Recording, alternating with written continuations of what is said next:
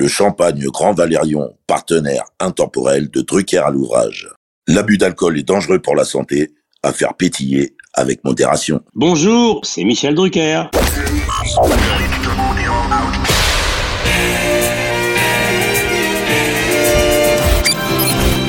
Bonsoir, l'orchestre de stars placé sous la direction de M. Jean-Claude Petit.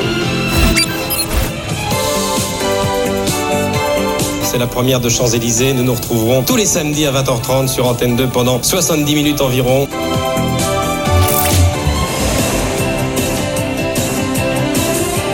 Mylène Farmer. Mesdames et messieurs, nous sommes heureux de vous offrir une demi-heure avec Madonna. Poussine, il est là avec Alexia, Anne-Laure, Karine, Mario, Pierre, la troupe, salut Joe. France 2. Bonsoir Michel. Notre cadeau de Noël, génial idée. Votre accueil, c'est le cas de dire, me va droit au cœur. 55 ans de mémoire télévisuelle collective en une collection prestige de 50 épisodes. Michel a vraiment mis Drucker à l'ouvrage. Bonjour Michel. Bonjour David. Merci de nous accueillir à nouveau chez toi pour un numéro de Drucker à l'ouvrage, d'Allo pour les intimes maintenant, consacré cette semaine à deux monstres sacrés de l'humour des années 70-80, Coluche et Thierry Leluron, deux amis à toi. Alors Michel, ton premier Coluche fut-il déjà celui du Café de la Gare, début des années 70, c'est-à-dire période Miu Miu, Patrick Devers et Romain Bouteille? Non, mon premier Coluche est arrivé un petit peu plus tard. Ouais. J'ai très vite rencontré tous ceux avec qui il a, il a débuté. Mon premier Coluche, c'était pendant le tournage euh, d'un film qui s'appelait Vous n'aurez pas l'Alsace et la Lorraine. Sa première et unique réalisation. Voilà, qui était très très drôle. Il y avait déjà Lanvin. Et quand vous sifflez, vous pouvez dormir? Non. Eh ben alors, arrêtez de siffler, qu'au moins il y en a un qui dorme. J'avais entendu parler de lui très longtemps à l'avance, puisque Paul Lederman, qui était son mentor et son manager, qui était d'ailleurs le même manager que Thierry Leluron, m'avait parlé de lui très tôt. Le producteur Paul Lederman veut prendre Coluche sous contrat. Mais le comédien se méfie. Son univers, c'est le café-théâtre, avec un fonctionnement anarchiste, très loin du show business. J'ai croisé à l'époque où il y avait encore autour de lui toute la bande de ses débuts. Il y avait Miu Miu, Oui. qui avait été sa compagne. Exactement. Il y avait Martin Lamotte, Romain Bouteille. Et euh, c'est là où tu as connu toute la, la troupe avec Miu Miu, avec Devers, Devers, avec euh, Debarvier. Comment il était à ce moment-là, Renaud? Écoute on parle, Coluche. On parlait déjà beaucoup de lui. Hein. C'était l'époque de la Galerie 55, de tous ces cabarets où déjà on entend parler un petit peu de lui. Il chantait. On oublie que Coluche, il a commencé également comme chanteur. Il était dans les cabarets dans la fin des années 60-65. Il chantait Boris Vian, Bobby Lapointe, que tout le monde a oublié. Ah oui, effectivement. Nous sommes dans les années 66-67. Il chantait Brassens, il chantait Ferré, Montand. Donc c'était un amoureux des mots alors en plus. Oui, il était dans les cafés de la Contrescarpe à Saint-Michel, et c'est là où il avait rencontré Xavier Thibault et Jacques Delaporte, qui feront plus tard le Grand Orchestre du Splendide. Donc c'est quelqu'un qui rôdait déjà dans ce métier. Moi, ce qui m'a beaucoup touché quand j'ai rencontré Coluche, j'ai rencontré sa maman. Et moi qui aime toujours savoir d'où les gens viennent, ce qui m'avait touché, c'est ses origines. Coluche, il vient de loin. C'est un gars du 14e arrondissement. Sa maman vendait des fleurs, boulevard Montparnasse. Son papa, qui s'appelait Honorio Colucci, Peut-être un immigré italien. Bah, ma vie en France, ça va pas mal parce que je suis né en France. Donc jusqu'à 55, si tu veux, 56, c'était pas très bien d'être italien parce que les Italiens avaient fait la guerre aux Français de- du même côté que les Allemands. Mais moi, j'ai pas un physique vraiment rital, donc je m'en suis sorti pas mal. Voilà, il était peintre en bâtiment. Et son papa, qui était né au moment de la guerre de 14, il est mort en 47, il avait que 30 ans. Et donc, sa maman a élevé deux enfants toute seule. C'était le rêve exaucé du jeune Michel Coluzzi, fils d'un peintre en bâtiment qui, après avoir tâté de 12 ou 13 petits métiers, avait été un des fondateurs du Café de la Gare. Il a ramé C'est clair. un petit rital, comme l'on dit. Et il est resté très très proche de sa mère. Je me souviens qu'il m'avait un jour montré la gare de Lyon où il vendait des fleurs avec sa mère. Très très vite, il a explosé, quoi, avec ce look extraordinaire, Eh oui, cette fameuse salopette. ses premiers skates dévastateurs. Mais c'est quelqu'un qui connaissait la rue. On ne peut pas parler de Coluche si on parle pas de ses origines, et c'est parce qu'il vient de loin que les Restos du Cœur existent comme par hasard. Moi, je suis un rencard à ceux qui n'ont plus rien, sans idéologie, discours ou baratin. On vous promettra pas juste pour l'hiver, à manger et à boire. Exactement. Alors on va justement parler de cet aspect de la rue, lié sans doute à ses origines. Toi qui le connaissais bien, Coluche, c'est, et là je vais me permettre de le paraphraser, c'est l'histoire d'un mec, comme il le disait si bien lui-même, toujours grossier, mais jamais vulgaire. Ce qui n'a rien à voir. Il y a beaucoup de gens qui prononcent jamais un gros mot qui sont d'une grande vulgarité. Exactement. Il y a des gens qui sont habillés chic mais qui sont vulgaires. Il y a des gens qui sont un salopette, qui ont un charme fou et qui ont beaucoup d'allure. Et c'était son cas. Voilà, c'était son cas. Gainsbourg, quand on le regardait sans y faire attention, avait l'air d'un clochard alors qu'il était très élégant. Coluche, c'était quelqu'un de grossier, de rablaisien, quelqu'un qui connaissait le langage de la rue, qui connaissait le langage des bistrots. Et d'ailleurs, il avait tellement chopé tout ça qu'il se baladait toujours avec un petit magnétophone et il écoutait la rue. C'est comme Audiard savait comment on parlait dans la rue. Coluche, c'est un gamin qui a grandi dans un milieu très difficile où on comptait à chaque fois si on allait finir le mois. D'où sans doute le sketch sur l'artichaut, par exemple. Il disait tout le temps qu'à manger des artichauts, c'est les artichauts, c'est un vrai plat de pauvre. C'est le seul plat que quand t'as fini de manger, t'en as plus dans ton assiette que quand t'as commencé. Oui, et puis l'alcool, et puis Gérard, tous les sketchs de Coluche, ça a un rapport avec ce qu'il a connu. Hein. Je dis, tu es ta mère. En de ce jubé, de cette face. Elle a rien à foutre. Les intellectuels, les journalistes, c'est quelqu'un comme Thierry Le Luron d'ailleurs, c'est quelqu'un qui avait photographié son époque, qui avait photographié ses contemporains avec une acuité formidable. Avec une justesse incroyable. Et puis il avait cette présence folle, cette voix incroyable. Euh, messieurs, j'aimerais mieux que tu fasses pas police, parce que la police c'est trop ingrat comme métier. C'est vrai, c'est ingrat police. Et puis évidemment, c'est arrivé un peu tard, mais ça aurait pu être encore plus brillant. On a découvert que c'était un acteur de génie. Ah. Il a marqué son époque. Et ce qui est extraordinaire, c'est que la première fois que j'ai vu Coluche, j'ai vu son œil. Il avait un œil incroyable. Il avait trouvé son look. C'est très important le look. Bien sûr. En salopette éclatante sur scène ou à la télévision en veston rose. Euh, Bourville avait des pinces à vélo et un béret euh, quand il jouait au cabaret. Charlie Chaplin avait son melon et ses pantalons trop courts, voilà. Voilà, exactement. Et Coluche, cette salopette et son nez rouge, c'était génial. Exactement. Et puis ses chaussures. Les jeunes aimaient Coluche, les gamins aimaient Coluche, et les gens du peuple aimaient Coluche. Il était déjà intergénérationnel. La moto, c'est les gens du peuple qui roulent en moto, surtout à l'époque. La moto, c'était l'antichambre des bikers. Mais oui. Qui suivaient Johnny, c'est ça. D'ailleurs, il était tellement fou de moto qu'il a battu un jour un record du monde à Montlhéry de vitesse sur moto. En moto, j'ai roulé à peu près à 230 jusqu'à maintenant. Là, on va essayer d'atteindre 270. Oui, d'accord, tu vois, ça je ne le savais pas, un peu comme Vincent Perrault. Il a été à un moment donné le motocycliste le plus rapide sur un autodrome, sur un circuit qui était le circuit de Montlhéry. Quelle ironie Ironie du destin, il est mort sur une moto. Quelle ironie, c'est incroyable. Coluche est mort, mort dans un accident de moto près de Grasse, il avait 41 ans, il nous a fait rire. Ce soir, on pleure. Drucker à l'ouvrage. La transition est toute trouvée, toi qui faisais référence à l'aspect cinématographique de sa carrière. Parle-nous du Coluche acteur, celui capable du meilleur comme du rire, entre rôle dramatique et comédie. J'ai adoré autant L'aile ou la cuisse que Ciao Pantin, par exemple. Coluche, c'est vrai, évidemment. Ciao Pantin, c'est son chef-d'œuvre absolu. Il n'avait pas à se forcer beaucoup parce que le, le pompier dépressif de Ciao Pantin, c'était Coluche à ce moment de sa vie. À cette époque. Au cinéma, il a fait des petits rôles, mais le monde du cinéma l'a repéré assez vite. Il a fait des auditions pour Moki, il a participé à des petits films. Dans Le Miraculé, avec Michel Serrault et Poiré, il avait un tout petit rôle tenue de soirée avec Bertrand Blier. C'est lui qui devait jouer dans Manon Dessous et Jean de Florette. C'est lui qui devait jouer Hugolin. Faut le savoir. D'accord, avant Daniel Auteuil. C'est lui qui a fait les essais. Si le destin n'en avait décidé autrement. Pour jouer avec mon temps. Voilà, Claude Berry cherchait un personnage un peu plus singulier qui finalement a été interprété par Daniel Auteuil. Mais au départ, celui qui a fait des essais, et j'ai vu ces essais, c'était Coluche. Waouh. Document rare, hein, j'imagine. Absolument. Déjà, le cinéma tournait autour, et puis finalement, ça a explosé. Quand il a tourné avec De Funès, c'était déjà ses premiers galons. Hein. Gérard, réponds-moi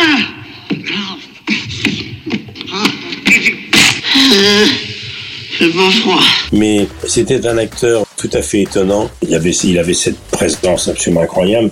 Il a tourné avec Zidi. L'aile ou la cuisse était très important pour lui parce que faut savoir qui était Coluche à l'époque. Hein. C'était considérable. Donc l'acteur Coluche, j'ai sous les yeux d'ailleurs, j'ai mis de côté un certain nombre de films qu'il a tourné. Ouais, dis-nous tout. Alors le premier que j'ai vu de lui, moi, c'est en 1970, c'est Le Pistonnet. D'accord. De Claude Berry avec Guy Bedos. Mais il y a également plein de petits rôles dans Sex Shop de Claude Berry. Il a un petit rôle.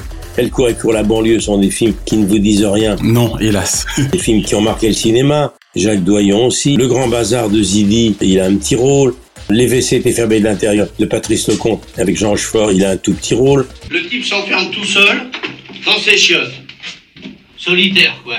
Et paf dans le buffet. Avant les loups la cuisse. En fait, il aura toujours tourné avec d'emblée de grands partenaires, somme toute. Bah, C'est-à-dire que Zidi le repère déjà au moment du Grand Bazar en 1973, avant d'en faire la vedette avec, Avec De Funès. Funès. Voilà, mais vous n'aurez pas l'Alsace et la Lorraine, c'était déjà pour les cinéphiles quelque chose, un film de Marc Monet et Coluche qu'il a réalisé. C'était quand même assez prometteur. Et puis l'inspecteur La Bavure, toujours de Zidi, Attention, le- normalement, article 497 du code pénal, j'ai droit à... T'as le droit à ça Je m'en souviens très bien parce que Zidi était fan de ma femme Dani et il voulait absolument qu'elle ait un petit rôle. Et elle a deux ou trois scènes Dani dans l'inspecteur l'a vu. Elle joue le rôle d'une antiquaire. Je vais le revoir avec plaisir alors. voilà. Et elle qui n'avait jamais tourné, qui voulait plus jamais tourner depuis des années, depuis les années 60, elle avait accepté pour me faire plaisir. Oh, ça c'est gentil. Parce que comme j'étais un fan de toutes ces années-là, du cinéma des années 60, il savait tout. Mais le maître d'école, Claude Berry, il est absolument extraordinaire. Et il est génial. Encore plus fort et toujours sans filet. Une autre phrase plus compliquée. Je vois des pêcheurs qui pêchent. Il est dans le film de Jean-Yann, deux heures moins le quart avant Jésus-Christ. Ouais. Écoutez-moi, vous pensez tous que César est un con Banzai, encore Zidi. La femme de mon pote Bertrand Blier, il est là et arrive, bien entendu, en 83. Ciao Pantin. Eh ouais. Voilà, rentre ta moto. Ça va pas la tête, non Rentre ta moto.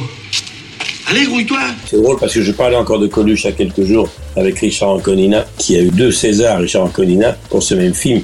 Meilleur second rôle, meilleur espoir. C'est le seul acteur dans l'histoire des Césars qui a eu deux Césars la même soirée. C'était pour Ciao Pantin. Eh oui. Pendant que Coluche avait, lui, le César 1984 du meilleur acteur. Voilà, exactement. Le gagnant est Coluche pour Ciao Pantin. À tous les ministres, si vous pouviez euh, lâcher la grappe à la censure. Donc, c'est vrai que c'était un acteur formidable. C'est vrai que dans le drame, il était étonnant. Ah ouais. Et puis, dans la comédie, n'en parlons pas. Il faut un sacré talent pour ça. Les gens ne s'en rendent pas compte, mais on peut rarement, avec autant de force, faire rire ou pleurer de rire que d'émouvoir ou de toucher. Il était bouleversant dans Pantin. C'est pour ça que des types comme lui ou comme Michel Blanc, je les adore, quoi. C'est pas évident, hein. Non, tout a été dit sur Coluche, mais moi, le Coluche de, mes souvenirs est un Coluche pas en forme. Je l'ai beaucoup vu quand il était en dépression. Lorsqu'il a tourné Ciao Pantin, il était en plein divorce avec Véronique, sa femme, qui n'est plus là. On en parlera. Le couple battait de l'aile, c'est le moins qu'on puisse dire. Il ne buvait pas que de l'eau, il ne fumait pas que des cigarettes bio. Eh oui. C'était sa période substance illicite. À 41 ans, il avait vécu 16 ans de succès, un divorce, une dépression et récolté beaucoup d'amis qui peuplaient jour et nuit sa maison. Il était pas bien, je me souviens qu'un soir, il est venu dîner à la maison. Il était fan de Danny, il connaissait toute Danny. Il nous invitait de temps en temps chez lui, mais on y allait rarement parce que la soirée commençait à minuit et quart. Ah d'accord, ok. Je vais te raconter l'univers de Coluche dans un instant personnel. D'accord. Et donc, il est venu un soir dîner à la maison. Il était avec sa moto, il était pas en forme. C'était au moment de Ciao Pantin. Il était fatigué. Je lui ai proposé de dormir sur le canapé. Il était pas bien. Et il était au bord des larmes. Il était vraiment au fond du trou, en pleine dépression. Et c'est ce Coluche-là que Berry a su faire tourner comme il fallait. Ça c'est clair. Le drame qu'il a vécu, le public n'a jamais su à quel point c'était autobiographique. Eh ouais, nourrit le personnage. Oui, absolument. Coluche et sa femme se séparent. L'échec de sa vie de famille est pour lui la plus terrible des épreuves. À l'époque, il commence de tom- à tomber dans l'héroïne et que je le vois dans des états. euh, Mais mes soirées avec Coluche, c'était assez simple. Il me disait que tu viens jamais, tu sors jamais. Donc euh, on y va un soir avec Danny. On se prépare, on s'habille, chicos. Moi je mets un petit costume du dimanche. Ouais. Danny se fait très chic. On arrive au Mazaran, dans le 14e où il habitait, et on nous avait dit, viens pas trop tôt parce que Coluche, les dîners commencent à la fin des spectacles, les siens ou de ses copains, et tout le monde se réunit à la fin des spectacles. D'accord. Donc pas avant, effectivement, 23h, 23h30, forcément. Oui, et moi j'arrive et on était avec Danny très à l'heure. Il y avait Paul Lederman, son manager, qui était là. Et je regarde ma montre, il est minuit. Et toutes les minutes, ça sonnait à la porte et quelqu'un arrivait. la maison de Coluche était extraordinaire. C'était sa cuisine qui était en restaurant. Avec table ouverte à partir de minuit et les enfants en bas âge essayaient de dormir à l'étage au-dessus. C'était une vie incroyable. Ça se terminait à 4-5 heures du matin. Et moi, au bout de trois quarts d'heure, toujours décalé, je regarde ma montre, je dis à Denis, Faut qu'on y aille. il est une heure du matin. J'ai demandé du thé. Une tasse de thé à une heure du matin chez Coluche. Ils m'ont regardé euh, comme si on était dans un, un hôpital psychiatrique. Et finalement, on m'amène une petite coupole et je pense que c'est du sucre en poudre, ce n'est pas du sucre en poudre. Et je dis non, non, je préfère le sucre en morceaux. Alors on me fait comprendre que c'est pas du sucre, effectivement, c'est pas du sucre. C'était une espèce de farine. Et comme j'étais un peu décalé déjà à l'époque provinciale que j'étais, je n'ai compris au bout de 10 minutes que finalement on me proposait d'une ligne. Et quand j'ai vu passer la paille, j'ai compris. Le moins qu'on puisse dire, c'est qu'à ce moment-là, tu n'as guère eu de nez. J'avais pas de nez, et d'autant que dans la foulée, j'ai demandé un orangina. Alors là, on a entendu un grand cladrien. C'est d'un chic. Et j'étais au bar avec mon petit costume et ma tasse de thé. Et Dany avec son tailleur de parisienne très élégante. Ah, c'est énorme. Et Michel, surtout qu'au lieu de l'orangina, tu aurais mieux fait ce soir-là de demander un coke. oui, absolument. Et j'arrêtais pas de dire, bon, eh ben, on va pas tarder à y aller. Et Coluche se marrait. Il dit, oui, tu vas pas tarder à y aller. Et il se marrait, il se moquait de moi. tu. Ça, c'était les soirées Coluche. Des gens se foutaient de moi parce que je comptais les heures de sommeil pour être à la rédaction le matin très tôt. Je ne buvais que de l'eau, je ne mangeais que des endives. D'accord. Mais ce Coluche-là, c'était un Coluche l'homme de la nuit, des copains qui avaient déjà zoné un petit peu partout et qui trouvaient son inspiration la nuit. Il y avait Gérard Lanvin avec lui, il y avait Eh plein ouais, de ses potes. copains Eh ouais. qu'on a retrouvé d'ailleurs un peu autour de lui dans les restos du cœur. Mais mon Coluche, ça a été lorsqu'il m'a demandé, avec Jean-Jacques Goldman, et surtout Jean-Jacques Goldman qui me l'a demandé, de figurer dans le clip des restos du cœur. On va en parler un peu plus tard. Je voudrais qu'on reste, j'ai presque envie de dire, à la maison avec son ex-épouse, qui n'est plus certes comme lui aujourd'hui, mais c'est important. Drucker à l'ouvrage. Même si leur mariage n'aura duré que 5 ans, l'on ne peut dissocier Véronique Cantor de Coluche. Bien sûr. Véronique appartenait à un milieu très bourgeois. C'était la fille, je crois, d'un grand médecin. Oui, je crois qu'il vient d'un milieu médical top niveau. Et je me souviens que Coluche m'avait raconté le jour où elle a présenté à sa famille Coluche, et il ne plaisantait pas comme il racontait ça, il a frappé à la porte, et ils ont cru que c'était le plombier, parce qu'il est arrivé avec sa salopette, Ouais. il avait une espèce de sac, Sacoche. et on a ouvert la porte, c'était pas Véronique, mais je crois que c'était sa maman ou son père, et on a dit non, non, vous vous êtes trompé d'étage. Et personne ne comprenait que il venait, car il était le futur mari de Véronique. Et oui, le promis. Et quand elle a présenté à sa famille Michel Colucci, évidemment, c'était, on peut pas faire plus décalé. Il s'est beaucoup amusé que Véronique Colucci a été la femme de sa vie, la mère de ses enfants. Elle a eu un rôle important dans sa vie, il était très amoureux d'elle. Lorsqu'ils sont séparés, c'était un drame pour lui. Ça l'a beaucoup secoué, il a touché le fond, il a fait une grave dépression. Et ce qui était étonnant parce que on peut pas imaginer que les clowns peuvent être tristes, que les clowns peuvent ne plus avoir envie de faire rire. Et ce clown-là, bien, on le retrouve sous les traits de ce pompiste de Ciao Pantin. Eh ouais. Mais c'est vrai que Véronique a joué un rôle considérable puisque c'est elle qui a pris le relais après de cette grande aventure qu'elle a.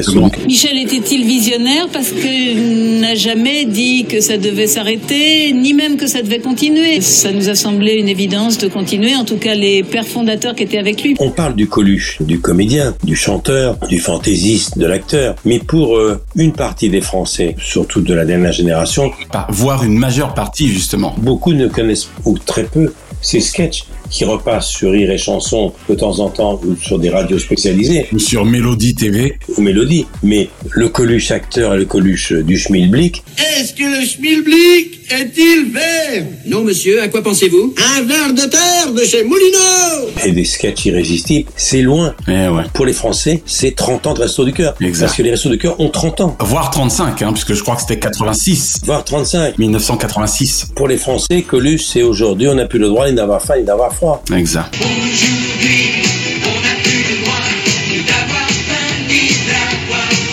Je n'ai jamais autant vu Coluche qu'à cette époque parce qu'il était à Europe, on avait cette station en commun. Coluche faisait de la radio. On ne faut pas oublier qu'il a été très brillant à la radio. Exactement. Eh bien, euh, sur ces bonnes paroles, voici vois maintenant qu'est-ce que je vois qui arrive là? Il a été à Canal+, où il a fait un passage dévastateur. Il a été sur RMC, où il a fait un passage dévastateur, où il se moquait de la famille de, De Monaco. Monaco, famille princière, ouais. Euh, Sur Radio Monte Carlo, donc ça a fait tâche. Au sommet de l'État, on met la pression sur les dirigeants d'Europe 1 pour qu'ils se débarrassent de ce trublion jugé trop insolent et trop provocateur. Remercié par Europe 1, Coluche ne va pas en rester là.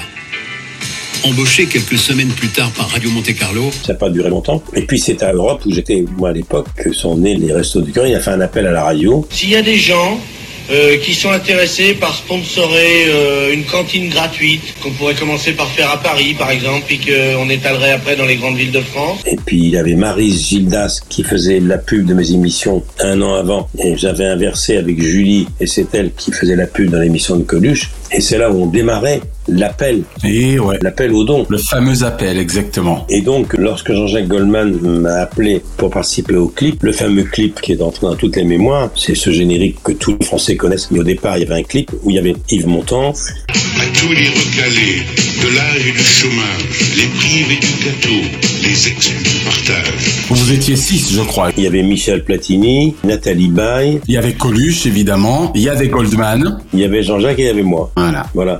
Et je me souviens que ma phrase, c'était « J'ai pas mauvaise conscience, ça n'empêche pas de dormir, mais pour tout dire, ça gâche le goût de mes plaisirs. » Là, je viens de retrouver la phrase que je disais. J'ai pas mauvaise conscience, ça m'empêche pas de dormir, mais pour tout dire, ça gâche un peu le goût de mes plaisirs. C'est ce qu'il y a dans le clip. Et je n'ai pas mesuré à l'époque que j'entrais dans un tournage, que j'allais faire partie d'un clip qui est devenu un clip de légende. Bien sûr. Parce que il mettait en image ce message si puissant. Aujourd'hui, on n'a plus le droit ni d'avoir faim ni d'avoir froid. Et moi, j'habite à 50 mètres d'un endroit où le Resto du Cœur s'installe régulièrement près de chez moi aux Invalides. Ouais. Quand la période des restos commence, il n'y a pas un soir où en promenant mon chien, je ne bavarde pas avec ceux qui viennent manger une bonne soupe chaude. Et ouais. Encore trop nombreux. Oui, si Coluche revenait maintenant, il serait très triste de voir que les Restos du Cœur ont 35 ans, évidemment. Parce qu'il a fait ce que l'État devait faire. C'est lui qui a fait le boulot de l'État. Exactement. Il a été aidé par Jacques Attali. C'était l'époque de François Mitterrand. Il faut savoir qu'à l'époque, période Coluche, où il casse tout, c'est la période où il décide de se présenter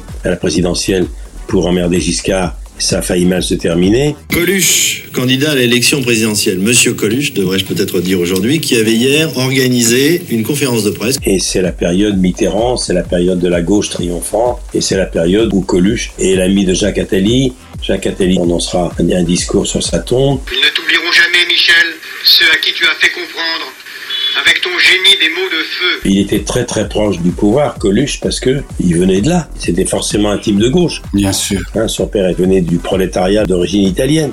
Et donc, lorsqu'il a créé les Restos du Cœur, personne n'imaginait que ce serait un événement considérable, d'autant plus considérable que les Restos du Cœur deviendront la plus grande émission de télévision dans l'histoire de la télévision française, française bien sûr. aussi importante que les Miss France et autre émission mythique qu'on retrouve tous les ans. Et les Restos du Cœur, qui sont majoritairement sur TF1, voilà, par extension les Enfoirés. Ils ont fait un passage au service public. Et les Enfoirés, et les Restos du Cœur, c'est la seule émission de télévision qui réunit toute la chanson française, toute génération confondue, depuis 30 ans, et les Restos du Cœur, c'est le duo Coluche-Goldman. C'est-à-dire que Goldman, c'est l'homme des Restos du Cœur. Exact. Il a maintenant passé la main, mais il faut se souvenir que le Schmilblick, le Splendide, les films de Coluche, tout ça se sont un petit peu dilués dans le temps parce que l'homme qui a donné du pain et une soupe chaude à des millions d'FDF restera dans l'histoire, comme l'abbé Pierre. Et c'est vrai que moi, le 19 juin 86, c'était hier, j'étais au Mexique où je commentais la Coupe du Monde, et oui. Ma dernière Coupe du Monde,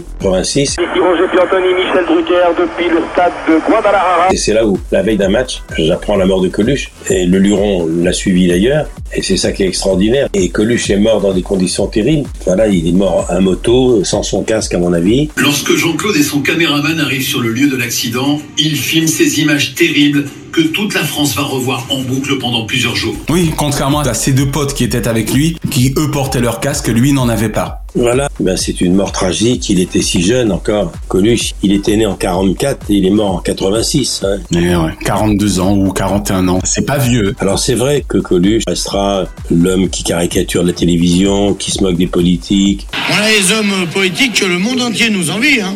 D'ailleurs, ils pourraient les prendre, mais ils viennent pas les chercher. L'homme du schmilblick, l'homme qui a défié à sa manière Giscard, parce qu'il faut quand même pas oublier que lorsque Coluche décide de se présenter à la présidentielle, personne ne le prend au sérieux évidemment, on prend ça pour un gag, sauf qu'à un moment donné, il est crédité de 10 à 12% d'intention de vote, ce qui est considérable. La candidature de Coluche préoccupe François Mitterrand. Non seulement l'humoriste maintient sa popularité dans les sondages, mais surtout, il chasse sur les terres du candidat socialiste. Tu fais bien de parler de ça parce que, selon toi, s'il avait maintenu sa candidature, aurait-il pu changer l'histoire de la politique française? Non, parce que c'était trop tôt, c'était pas Trump. Lui, il venait vraiment du milieu des clowns. Donc il était là pour se moquer des politiques. Mais ça a failli mal se terminer parce que le monde de la politique, qui n'est pas un monde de bisounours, c'est un monde de poètes. Ça c'est clair. Avec 16% d'intention de vote, c'est le tournant de la campagne de Coluche. Euh, là, quand ils ont vu les intentions de vote, comme par hasard, la vie de Coluche est devenue un enfer. Il était menacé. Ses enfants étaient menacés, il avait des messages terrifiants sur son répondeur. Et puis son régisseur, comme par hasard, pendant la campagne électorale, a été trouvé mort, assassiné, dans une décharge publique de la banlieue parisienne. Hmm. Faut pas l'oublier. Le cadavre d'un homme de 40 ans découvert avec deux balles dans la nuque dans une clairière de Gournay-sur-Marne. René Gorlin, c'est le nom de la victime, était un proche de Coluche. On riait plus là. Il avait fait ça comme une boutade quand il s'est présenté avec un costume de clown. Il a fait une conférence de presse. Évidemment, les journalistes adoraient ça parce qu'il faisait ce qu'on n'appelait pas encore le buzz à l'époque. C'est clair. Mais ça a failli mal se terminer et ça l'a échaudé. C'est sans doute d'ailleurs pour ça que Jean-Marie Bigard a fini par renoncer de son côté à une entreprise qui semblait au départ très sérieuse dans sa tête. Oui, mais les saltimbanques euh, ne devraient pas s'approcher trop près des politiques. Oui, Jean-Marie Bigard est bien intéressé par une candidature en 2022. Bernard Tapie, qui était un golden boy à qui tout réussissait, Tout réussissait, bien sûr. il a été séduit par Mitterrand et c'est la politique qui l'a tué. C'est là que tous les ennuis ont commencé, à partir du ministère de la Ville. Oui, les ennuis ont commencé parce qu'il n'était pas du sérail. 1992, ministère de la Ville. Voilà, il y a très peu de gens venus du prolétariat qui sont allés au bout. Il y en a un, mais ça s'est mal terminé également, comme par hasard. Pierre Bérégovoy. Voilà. Pierre Bérégovoy, qui était un syndicaliste d'origine ukrainienne, qui avait très peu de diplômes, qui avait gravi les échelons, qui s'était fait tout seul, comme l'on dit, et qui s'est suicidé au bord du canal de Nevers. Oui, et puis pour un syndicaliste, quelle ironie là encore qu'un 1er mai, hein, fête du travail. Exactement. Mais Coluche, je garde le souvenir de quelqu'un qui est parti évidemment beaucoup trop tôt. Il aurait pu vivre encore un peu. Mais qu'est-ce qui serait devenu Coluche? J'en sais rien. Il avait arrêté la scène, le cinéma s'en était emparé. Quand il est mort, il était encore un peu déstabilisé dans sa vie personnelle. Il avait refait sa vie. Mais est-ce qu'on refait sa vie? Non, on la continue. Son fils est devenu acteur, le petit Colucci. On l'aperçoit souvent dans le petit meurtre d'Agatha Christie. Lui aussi pense que ma mère est coupable? Il l'a défendu. Il, il aurait même pu faire alléger la sentence. Ce qui a flingué Coluche, c'est sa vie personnelle. Je crois qu'il a pu être elle-même après son divorce. Et puis tout ça est allé très très vite quand même parce que la Coluche mania, on a parlé des restos du cœur, mais lorsque Coluche est devenu célèbre, qu'il a commencé à faire hurler de rire la France avec ses sketchs qui étaient irrésistibles, il faisait de la radio, il était, il venait beaucoup à la télévision. Il faut savoir que c'était un raz-de-marée, Coluche. Il suffit de regarder la presse de l'époque. Aucun humoriste dans l'histoire du musical en France a eu ce destin. C'est sans doute pour ça d'ailleurs, c'est peut-être allé trop vite, hélas. Oui, trop vite, et puis l'argent est arrivé, il n'est pas fait pour ça, il n'est pas de ce milieu, Coluche. Et il voulait me présenter sa mère, donc je suis allé déjeuner, c'est vrai que c'était à Montrouge, elle avait gardé son petit appartement, elle voulait surtout pas en changer.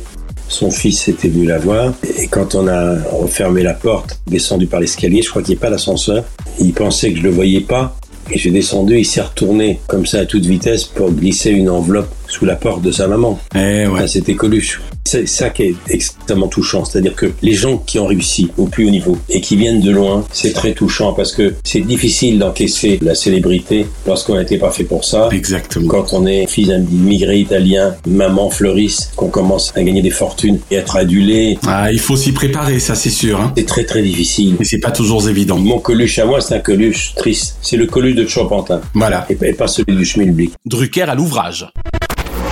Alors précisément, histoire de terminer sur une note gay, avant que nous ne parlions de Thierry Leluron, et tu verras que cette question y est liée, si tu nous parlais de ce fameux mariage, je mets des guillemets évidemment, avec Thierry Leluron, le 25 septembre ayant précédé sa mort, c'est-à-dire le 25 septembre 1985, Michel. Je suis sûr que tu t'en souviens. Très bien, ils avaient le même manager. Paul Lederman, c'est un grand malin. Paul Lederman était le plus grand manager impresario que j'ai connu dans ma carrière. Il a eu Paul Naref, Les Inconnus, Claude François, Coluche et Le Luron. Pas mal comme Paul Naref. Bien sûr. Dans un itinéraire aussi exemplaire que celui de Paul. Certes, Philippe le rappelait tout à l'heure, c'est lui qui découvrit et fit consacrer Clo-Clo, Mike Brandt, Thierry Le Luron, Coluche. C'était un homme d'affaires marseillais, brillant, intelligent, plus qu'un ménager. Il était très proche des artistes, réputé pour avoir un pourcentage très important sur les artistes. C'était Monsieur 50%. Oula, d'accord. Coluche s'y était pas trompé. Tout le monde savait que Paul Lederman était redoutable en affaires, mais que c'était un génie comme manager. Il avait la fibre artistique. Qui a eu dans son écurie les inconnus qui étaient inconnus, il en a fait des stars, qui a eu Paul Naref, Claude François, Le Luron et Coluche. Vous imaginez le nombre de spectateurs que ça représente et de disques vendus. Et ouais. Et je me souviens qu'il avait dit à Coluche, Coluche m'a dit, ouais, tout le monde me dit que mon impresario, il me prend trop d'argent, etc. Et il dit, je préfère avoir un impresario qui me prend 40% de ce que je gagne et qui fait de moi une vedette que quelqu'un qui m'en prend 5% et qui me reste dans l'ombre. Eh ouais. Oui, la phrase m'avait dit, qu'est-ce que tu préférais, toi? Donner 40% à un mec qui te fait une vedette vous donnez 5% à un mec qui va te laisser dans l'ombre toute ta vie. Tu m'étonnes. Et qui va pas faire de toi une vedette, évidemment. Voilà, donc le choix était vite fait. Il disait, mais de toute façon, mes canards préservés me prennent 30, 40, 50%. Venant d'où je viens, tu te rends compte que, que c'est jamais j'oserais dire à ma mère ce que ça représente. C'est clair. Il était resté très très proche de ses origines. Mais alors, le mariage. Salut Isia. Paul Lederman était toujours à la recherche d'un coup. D'un coup pour vendre plus de disques, Ouais. pour remplir encore plus les salles. J'ai produit le premier spectacle de Coluche où il n'y avait strictement personne. Mais le jour où ça a éclaté, il y a eu cette récompense. Il cherchait une idée. Comme il avait la chance d'avoir Écoluche et le Luron dans son, Dans son écurie. dans son écurie, ils ont décidé de faire un coup, c'est-à-dire de faire le faux mariage. Le mariage pour tous a eu lieu beaucoup, Beaucoup plus plus tard. tard, c'est clair. Mais le faux mariage, il avait déjà existé grâce à eux. Avec le mariage de Thierry, euh, on a voulu montrer que euh, on pouvait plaisanter. Alors, il faut savoir pourquoi, parce que le grand public a pris ça pour une farce félinienne. Quand on les a vus descendre la butte Montmartre dans Paris, dans une calèche Coluche avec une robe de mariée, un petit peu boudinée, Oui, un peu serré, je me rappelle. escorté par, par Coluche avec une robe de mariée, Eddie Barclay, Eddie Mitchell, tous les fêtards qui étaient là, tout le monde a pris ça pour une farce. En réalité, ils se moquaient de Morosi. Le mariage de Coluche, il a été fait pour humilier et pour se moquer d'Imorosi qui venait de se marier. D'accord. Son mariage bling bling en fait. Un mariage bling bling, mais ah, c'est plus compliqué que ça. Ah ok. Il faut que je trouve les mots. Yves Mourouzi n'était pas du tout connu comme un séducteur. Ah oui. Voilà. Et il s'est marié, donc ils m'ont dit ce mariage, c'est un mariage de façade, on va lui montrer qu'on n'est pas du. D'accord, voilà. Comprenne qui pourra. Et le mariage de Mourouzi a eu lieu à Nîmes, et j'y étais, avait toute la ville de Nîmes qui était là, Mourouzi était une énorme star, et c'est vrai que tout le monde ricanait, parce que dans la communauté gay, qu'on n'appelait pas encore la communauté gay de l'époque, ça faisait doucement rigoler parce que On savait quelles étaient les véritables orientations. Mais qui est donc cette jeune femme de 24 ans avec laquelle Yves Mourouzi a décidé de se fiancer? La plupart des gens, 8 sur 10, ont pris ça pour une blague. C'est marrant comment les gens ne s'assumaient pas à l'époque. Voilà, et on savait que la vie personnelle de Mourouzi était beaucoup plus floue que ça. On dira ça comme ça. Mais c'est ça. Le Luron qui lui ne se cachait pas de sa vie euh, personnelle, même si on a jusqu'au bout considéré qu'il était mort d'un cancer parce qu'il voulait pas faire de la peine à ses parents. Un petit peu plus tard, on a su que il est un des premiers à être touché par le sida. Sidéen, exactement. Ça, on l'a su pourquoi? Parce que euh, il y a des gens qui l'ont dit et qui l'ont écrit. Voilà. Donc c'est plus un sujet tabou, mais La vérité, c'est qu'il est allé se faire soigner euh, C'est sûr, mais là, c'était. à l'autre euh, bout du monde. Oui, mais nous, on a, on a lu ça, mais en tout cas, après sa mort, les parents de Thierry ne l'ont jamais su. C'est ça. Et je suis pas certain. En tout cas,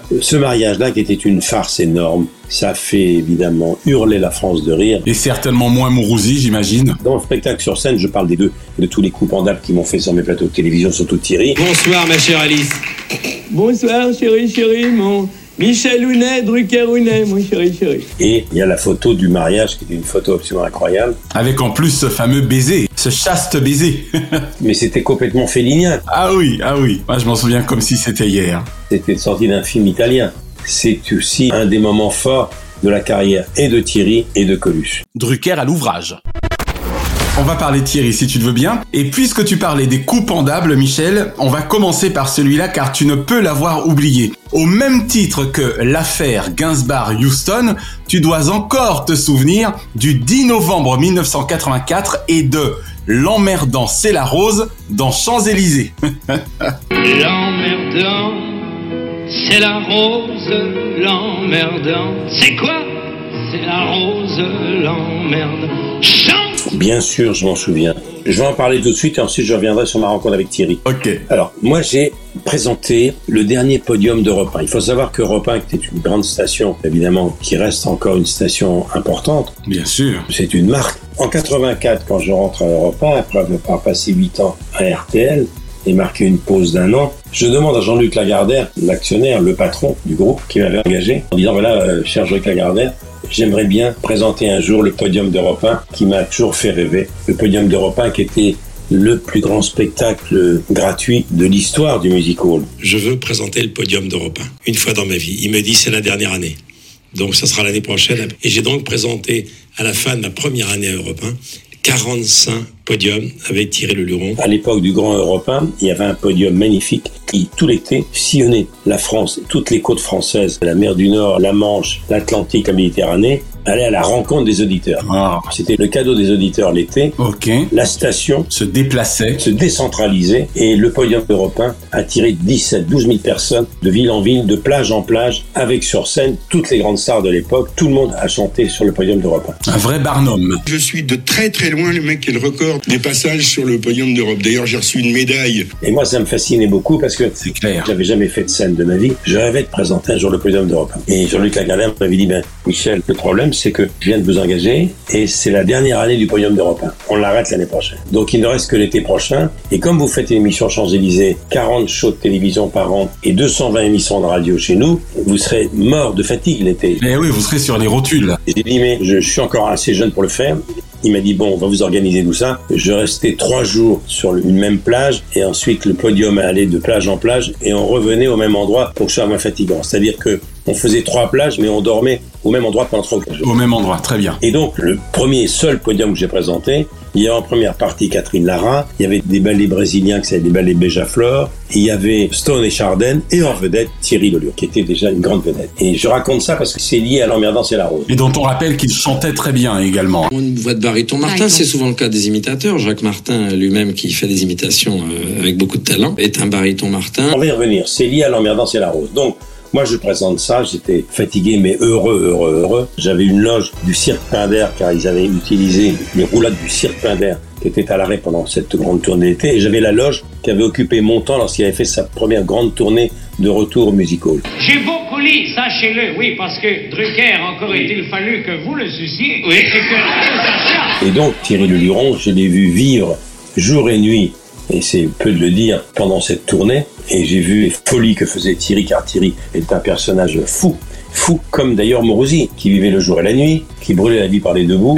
Et pendant ce podium-là, j'arrivais sur scène, j'avais deux présentations très rapides, des ballets, Stone et Chardin, Catherine Lara, et arrivée de la star, qui était Thierry, j'arrivais sur scène devant 10-12 000 personnes, les gens avaient leurs enfants sur les épaules avec des périscopes, le spectacle était gratuit, et là, j'arrivais, je présentais Thierry et je ne revenais sur scène que qu'à la fin. Non, non, non, non, qu'au milieu. Au milieu, d'accord. Au milieu, je sortais le temps qu'il se transforme en Alice Saprich. Oh, là, mon Dieu. Le temps qu'il sorte avec bonnet phrygien. Ah oui, Alice Saprich. Et il arrivait avec son fume-cigarette. Voilà. Il mettait deux minutes à se changer. Il avait fait un bois en plume, je me rappelle très bien. oui. J'ai du succès avec les antiquaires, les brocanteurs. Et je meublais pendant ce temps-là.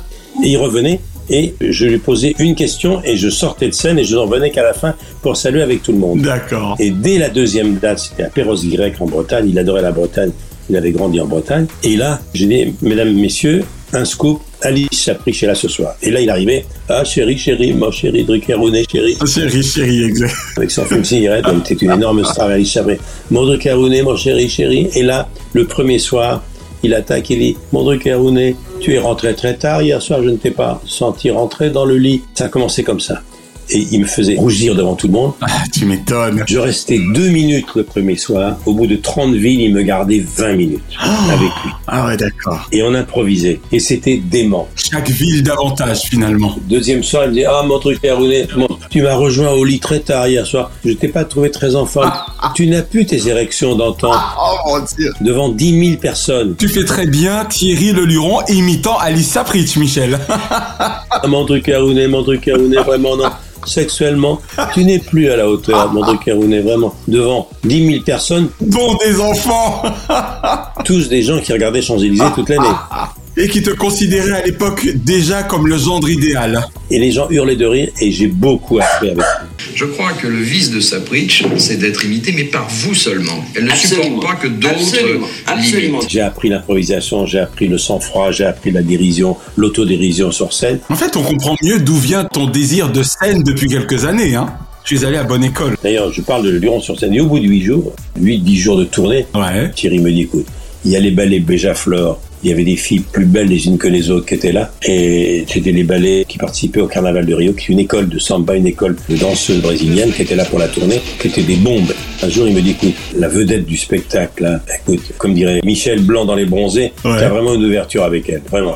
tu peux conclure. Écoute, je t'assure, tu devrais être un peu sympa, t'as vu comment elle te regarde, tout ça. Elle me dit, demain soir, on dîne avec eux, je te les présente. Quand le spectacle se termine, tu salues et tu t'en vas te coucher. Mais quand même, ce serait bien que tu les vois, on est parti pour 40 jours. Pour te dire à quel point j'étais pas encore dans le coup. Et lui, il savait ce qui m'attendait. Eh oui, tu m'étonnes. Mais, mais je dis, je parle pas portugais, je parle pas, non mais, comment c'est Yama, tu vois? Voilà. Et moi, j'arrive devant cette fille sublime. Même habillée, elle avait l'air d'être nue. C'était absolument incroyable. Et c'était des bombes. Et je vais vers cette danseuse, je lui dis, comment c'est Yama Comment você se chama? Et réponse, Claudio. Et je découvre que la plupart des danseuses sont, Sont des, des danseurs, mais oui. brésiliens. C'est-à-dire que les ballets Béjafleur, la moitié des danseuses étaient des mecs. Sacré Michel. Et je le savais. Il a ri, tu vois ça. Tu as longtemps été naïf quand même. Et donc voilà, j'ai découvert ça avec Thierry, comme j'avais découvert la coke avec, euh, avec Coluche. avec Et- Coluche. Je proclame, je proclame que les femmes, que les femmes, de long en large, de bas en haut, sont d'étranges animaux. Voilà-t-il très futile. Et ce qui est formidable, c'est que à la fin de cette tournée, où je ne pourrais jamais raconter ce que j'ai vu de Thierry, il a voulu que je fasse la tournée des bouges du fin fond de la Bretagne. Il voulait absolument me sortir avec lui. Il me dit, écoute, tu vas pas rentrer coucher à minuit. Il sortait de scène. Il était en smoking, petit ange magnifique. Ouais, mi-ange, mi-démon, oui. Un quart d'heure après, blouson de cuir, moto, le diable. Et là, il m'a, fait visiter la plupart des bouges de la France profonde qu'il connaissait pour avoir fait déjà beaucoup de tournées. Et là, j'ai vu des choses épouvantables. Et moi, je pense qu'il était déjà malade, ou en tout cas, s'il l'était pas, à mon avis, il, il a commencé à être malade dans cette tournée. D'accord. Thierry Leluron sort du coma. Il prend alors connaissance du mal dont il est atteint, un syndrome découvert récemment, le sida. Et donc, la tournée se termine. Je lui consacre un grand Champs-Élysées pour son retour sur scène. Ce fameux 10 novembre 1984. Et il me dit, j'ai une surprise pour toi. Mais je te dis pas. Je vais pas répéter la chanson d'après-midi. Beko était l'invité. Et Beko avait son tube, L'important c'est la rose, qui était la figure emblématique du Parti Socialiste, la fameuse rose. Bon, du PS. Et il me dit rien, il dit, je te fais la surprise. Et à la fin de l'émission, quelle surprise. Et on a tiré le luron, qui a une surprise pour nous. Et là, il fait chanter à la salle. L'emmerdant, c'est la rose. L'important c'est la rose, devenu l'emmerdant c'est la rose. Eh ouais. Sous les fenêtres de Mitterrand, qui est au pouvoir depuis quelques années, puisque je suis Gabriel était à 200 mètres de, de l'Élysée. Eh ouais, ça faisait déjà trois ans de présidence Mitterrand. Ça, c'est une surprise. J'ai répété avec des lalala tout à l'heure. Oui, je- on s'attend au pire. C'est Guy Lux qui va le présenter. Je dis sur scène d'ailleurs que, je, je- oui, je dis sur scène que si François Mitterrand avait ses fenêtres ouvertes, il pouvait recevoir ça en. Carrément. L'emmerdant, c'est la rose, l'emmerdant. Et voilà, il osait tout, Thierry, tout. Sans être pour autant un con, hein, on rappelle. Et au revoir à la fin de l'émission. J'ai dit à samedi, peut-être. Mais oui À samedi peut-être. Merci Thierry. Le 16 novembre sur la scène du gymnase. À samedi. J'espère. Au revoir. Mais Thierry, il n'en était pas là. Giscard adorait le luron. D'ailleurs, le luron piégeait souvent Giscard. Il l'appelait chez lui, où il appelait des gens, et les gens pensaient que c'était Giscard qui appelait tellement il était formidable. Et de temps en temps, il imitait des tas de gens. Giscard adorait. Bien sûr. Thierry qui lui rendait bien, on le disait plutôt giscardien. Madame, mademoiselle, monsieur, ce n'est pas la peine véritablement de sortir la vaisselle des dimanches. Contrairement à Coluche, Thierry n'était pas un homme de gauche, c'était vraiment un homme de droite euh, affiché. De la droite pure, ouais. Et un soir, il était déjà malade, mais il préparait son nouveau spectacle. Il arrive sur scène du théâtre Marigny pour un nouveau spectacle. De retour chez lui, Thierry Leluron n'a plus qu'une seule idée en tête, remonter sur scène coûte que coûte. Et Giscard était englué dans l'affaire Mon des Dieu. diamants de Bocassa. Il faut savoir qu'à la fin de son premier mandat, Giscard a pris de plein fouet une campagne injuste d'ailleurs, puisque tout le monde savait qu'il aimait chasser le grand faux, et il était très copain avec Jean Bedel Bocassa, Hmm. l'empereur de Centrafrique, où il allait chasser le gros, comme l'on dit là-bas. C'était une autre époque, hein. Il avait reçu comme cadeau des diamants, des diamants de Bocassa, mais les diamants qui étaient un cadeau qu'on faisait à l'État. Oui, exactement. Tout le monde a su que ces cadeaux, évidemment, c'était pas pour lui. Il les a toujours gardés. Tous les cadeaux somptueux que les, Officiel, on va dire. que les présidents de la République ont reçus sous la Ve République, ils font partie d'un musée. Ils ont été gardés, bien sûr. Le 10 octobre 1979 commence une affaire qui va empoisonner le septennat de Valéry Giscard d'Estaing, le scandale des diamants de Bocassa. Et donc, le canard enchaîné a balancé ça, qui a sans doute beaucoup handicapé Giscard au début de sa deuxième campagne, et il a été battu. Et donc, en pleine affaire des diamants de Bocassa, Giscard, pour oublier ses soucis, est au deuxième rang de Marigny, le soir de la première. Moi, je suis pas loin. C'est important ce que je dis, parce que il aimait encore bien Thierry Leluron à cette époque, hein. Oui, c'est après ce que je vais te dire qu'il a aimé moins. D'où ma précision. Et, et donc, Giscard avait un labrador. Les présidents de la République ont toujours aimé les labradors. Et donc, euh, Giscard avait un labrador noir, très célèbre. Thierry arrive sur scène avec son labrador à lui, qui était le même que celui de Giscard. Le labrador avait un collier de faux diamants. Et Thierry arrive avec un smoking avec des boutons en diamant. Et il arrive sur scène le soir de la première en disant ceci. Bonsoir mes diams. Bonsoir mesdemoiselles, bonsoir messieurs. Bonsoir mes diams. La punchline qui tue. Drucker Bonjour, monsieur Marché. Mais dites-moi, qu'est-ce que c'est que ce chien qui... Un chien des rues, où il est Mais, euh, Jacques, Oui. Jacques Brialy, regardez ce chien de plus près. parce que- Oui, euh, je l'ai trouvé devant le, le faubourg Saint-Honoré, devant l'Élysée. Giscard est devenu blanc et je suis pas sûr que Giscard continue à être fan de Thierry. Et lui est jamais pardonné. Alors que pourtant c'était d'une finesse rare. Thierry était un sale gosse qui osait tout. Et Thierry, qui venait d'un milieu assez modeste lui aussi, son père était maître d'hôtel. Moi j'avais connu Thierry au fameux jeu de la chance dans les années 70-75. Moi j'étais à la télé déjà depuis quelques années. Thierry a 17 ans et demi, il arrive de Bagneux dans les Hauts-de-Seine, à la recherche d'une situation, il espère bien que ce serait une situation dans le music hall. Dans l'émission de Raymond Marcillac où il y avait un, radio crochet, c'était Télé Dimanche. Et Thierry Le Luron s'était présenté dans la catégorie opéra. Et oui Car c'était un fou du lyrique, c'était un chanteur lyrique au départ. Exactement, un vrai chanteur, voilà. Rêver, un impossible rêve, porter Oui, oui, oui, oui, il pouvait chanter toutes les opérettes de Mariano, hein, c'était extraordinaire. Et finalement, il est devenu célèbre comme imitateur, mais au départ, c'était un chanteur qui avait une voix magnifique. Et il a gagné, là, et je me souviens, j'étais dans la loge avec lui, on était trois, moi je donnais les résultats sportifs, j'étais tout débutant. Il y avait une petite, qui a une petite robe noire, qui allait chanter une chanson de Piaf qui était inconnue, qui était Mireille Mathieu.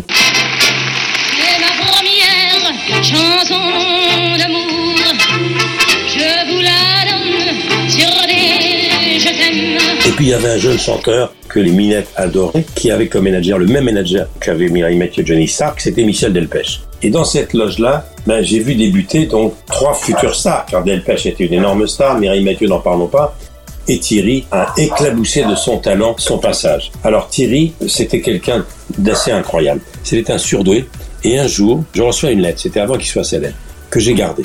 Une lettre, voilà, je m'appelle Thierry, j'ai 16 ans, je suis du collège de Châtenay-Malabry, je crois. Oui, il me semble. Où il était. Je suis en troisième, je fais des imitations.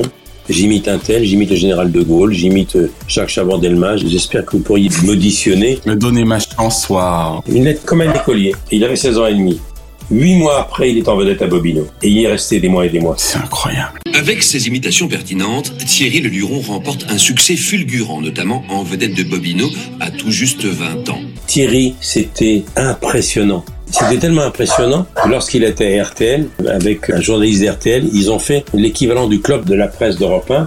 Et ce sont des vrais journalistes qui l'interrogeaient chaque dimanche comme un homme politique. Alors, il recevait un jour Georges Marchais, un jour Giscard, un jour Mitterrand. Et il se substituait, d'accord. Et c'est Thierry Le Luron qui avait écrit avec des auteurs des vraies réponses d'hommes politiques. C'était incroyable, c'était hallucinant. Il était d'une audace incroyable. Il se payait Mitterrand, il détestait Mitterrand. Et avec Bernard Mabille, qui était son auteur, ils avaient fait un spectacle extraordinaire, qui était un de ses plus beaux spectacles au gymnase, où il se moquait de Mitterrand.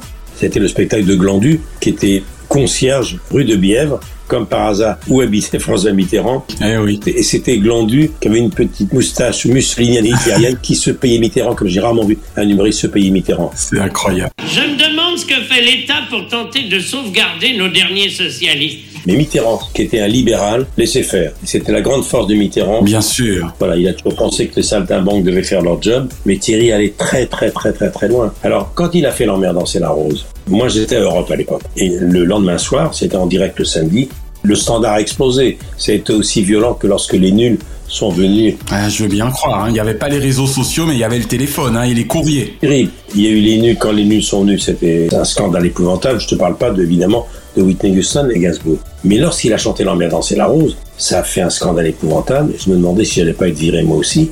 Et le lendemain, j'étais dans mon bureau à Europe 1. J'avais un petit bureau au-dessus du studio où il y avait eu le club de la presse.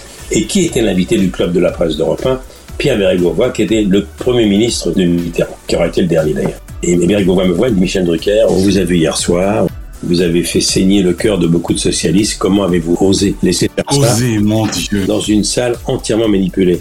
Et j'ai dit, Monsieur Bérégovoy, je crois que vous vous trompez, car la salle qui a chanté, qui a repris en chœur L'emmerdant c'est la rose, c'était des électeurs du Nord, le maire c'était Pierre Mauroy, Comme quoi, hein. Des électeurs de gauche, de Lille, qui n'étaient pas du tout des gens de droite, qui étaient là, et un imitateur, un humoriste peut faire chanter n'importe quoi à un public.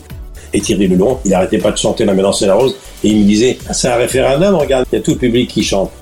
Donc, c'est vrai que Jacques Lang était furieux, le- le ministre un petit peu valet de, de Mitterrand. De François Mitterrand. Il m'a dit, Trucker, quand même, vous avez été loin, etc. Et jamais François Mitterrand, que j'ai revu souvent, ne m'en a parlé. Jamais. C'était sa grande classe. Il a toujours laissé faire. Toujours, toujours, toujours. Eh oui. On parlait de Bernard Mabille, ça me donne l'occasion de saluer leur belle amitié parce que les gens oublient souvent que avant d'être son auteur, Bernard Mabille, il avait éreinté dans une critique. Parce que Bernard Mabille était un journaliste qui avait une plume politique acérée. Eh oui. Au quotidien. Vous serez peut-être le prochain président de la République. Oui, écoutez, soyez correct, n'est-ce pas? Peut-être et de trop. Il y a beaucoup de journalistes hein, qui sont passés de l'autre côté, qui au départ étaient des journalistes et qui sont devenus des saltimbanques. Exactement. Par exemple, il y a Christophe Barbier. J'adore Christophe Barbier. Ancien rédacteur en chef de l'Express, l'homme à la foulard rouge. Il vient de co-signer un livre avec Cyril Cyril Hanouna. Hanouna, exactement. Ce que m'ont dit les Français, Cyril Hanouna livre à Christophe Barbier sa vision de la France de 2022. Thierry, j'ai un souvenir d'un surdoué, qui vivait dangereusement, qui vivait le jour, la nuit,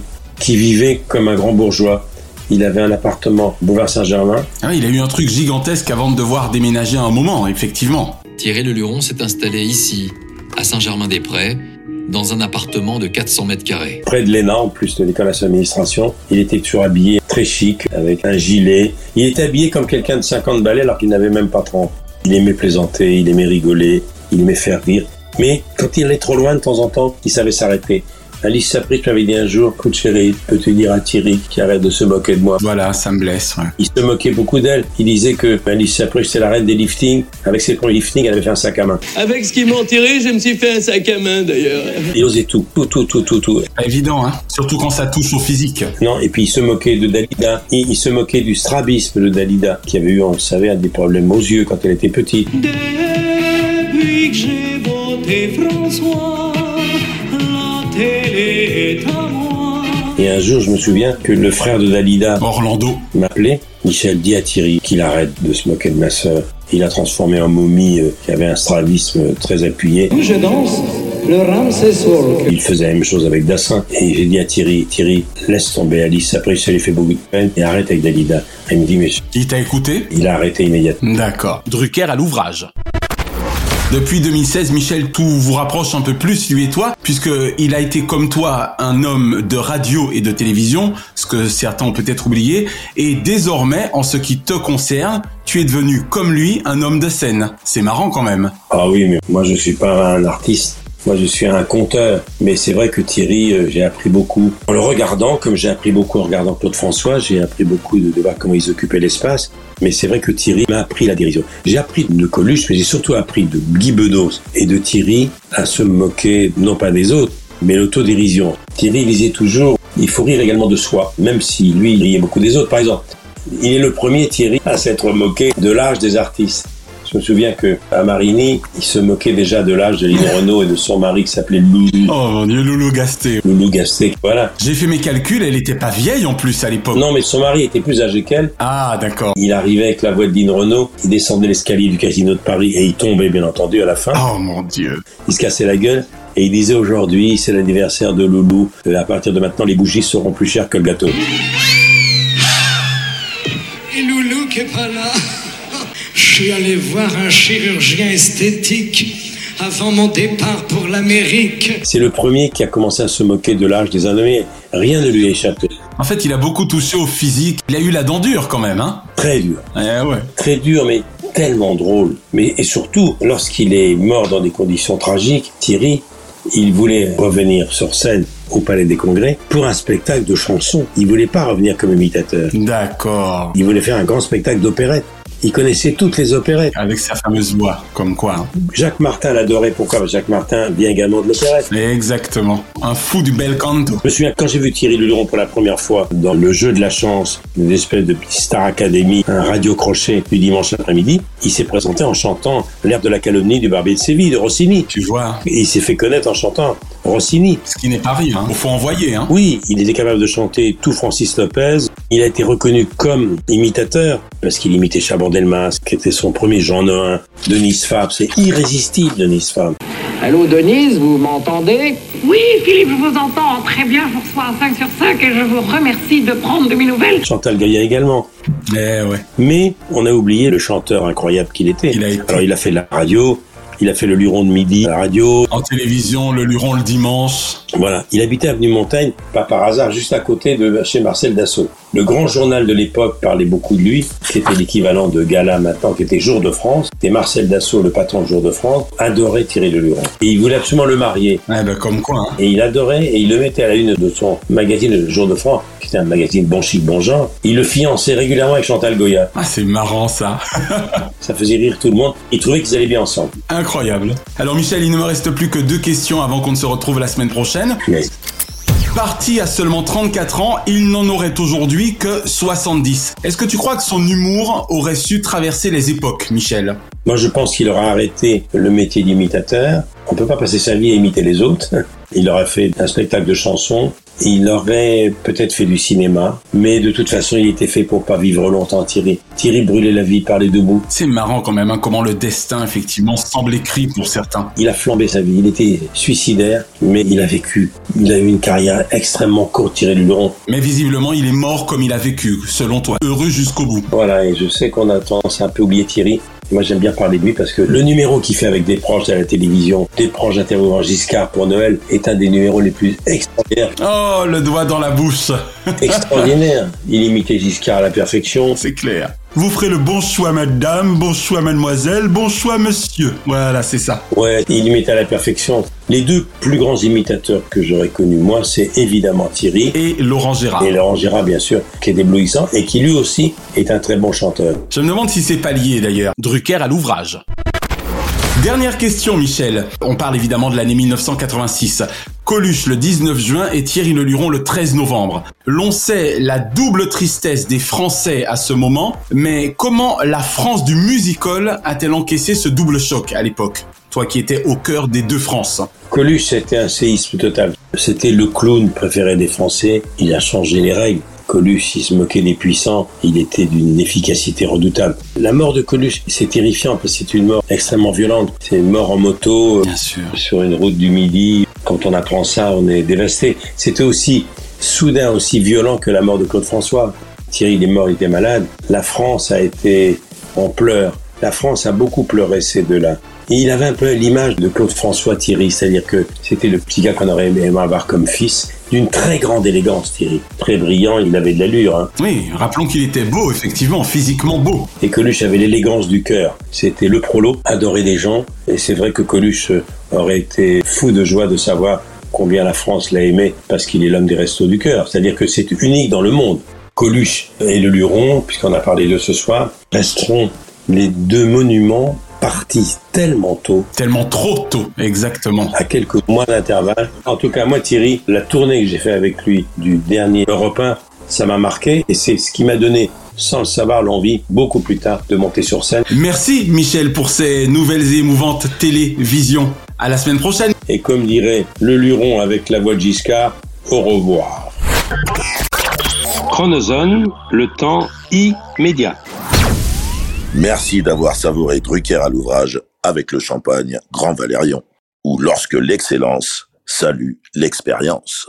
L'abus d'alcool est dangereux pour la santé, à faire pétiller avec modération. La semaine prochaine, dans Drucker à l'ouvrage, Laurent Voulzy, Alain Souchon, 50 ans d'âme, Itier.